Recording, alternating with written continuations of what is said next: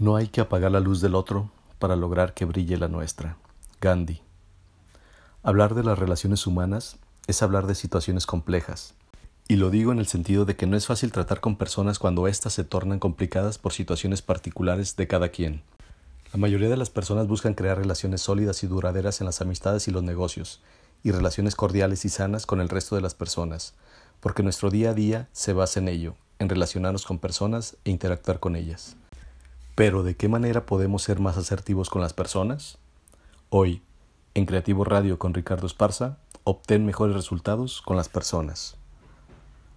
A través de los años se conoce a las personas por lo que experimentamos con ellas, por la comunicación que tenemos y no necesariamente por los estereotipos que nos pudieran permitir clasificar a tal o cual persona por su aspecto físico o por comportamientos, sino que solo por la interacción podemos llegar a conocerla ya que el prejuicio nos pudiera llevar a asumir una actitud equivocada ante una persona y llevarnos a una mala experiencia por asumir algo que no es. Algunos aspectos que pudieras aplicar u observar para lograr buenos resultados con las personas pueden ser los siguientes. Solemos cargar sobre las otras personas responsabilidades, aspiraciones o expectativas que ni siquiera cubrimos nosotros mismos.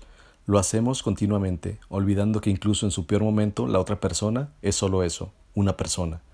Recuerda que ambos somos personas e intentamos comprender la vivencia del otro. Esto nos hace crecer también como personas. Si quieres obtener los mejores resultados con una persona, comienza aceptando que es una persona. Nadie es lo que no tiene. Más bien, todo el mundo tiene solo lo que es.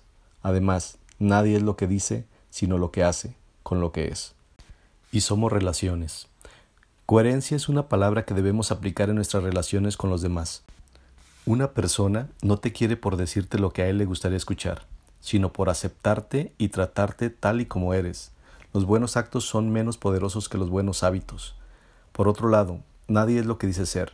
Por ejemplo, tu currículum, tu perfil en LinkedIn o las bonitas fotos que tienes en Facebook o Instagram, sino la cantidad y calidad de amigos que sabes cuidar y conservar.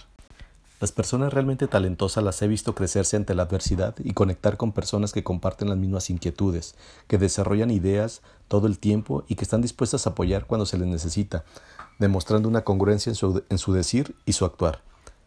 Las personas buscan sentirse valoradas.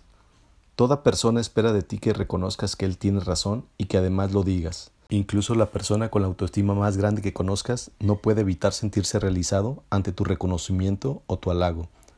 Seas quien seas, hagas lo que hagas, las personas crecen más a partir del reconocimiento ajeno que del propio. Para obtener los mejores resultados con una persona, parte de la base de que esa persona tan solo busca sentirse valorada. Las personas necesitan confianza. Las personas buscan certidumbre en las relaciones, estamos envueltos en situaciones complejas del día a día, como el entorno buca, que lo que menos buscamos es complicarnos con los demás. Confiar en alguien y decírselo es hacerlo explícito y otorgarle un valor concreto. Es el único modo de obtener los mejores resultados. Además, por encima de lo que pudiera suponer, las personas están continuamente esperando su oportunidad para confiar en ti. La confianza no se pide, se construye. Nadie te la da sino que te la ganas. Ambos comportamientos, confiar en las personas y hacerte confiable para ellas, representan la madurez relacional que establece vínculos sinceros. Por otro lado, no debes confiar más en quien repetidamente te demuestra que no merece tu confianza. Las relaciones humanas saludables no deben basarse en la igualdad, sino en la justicia de los actos.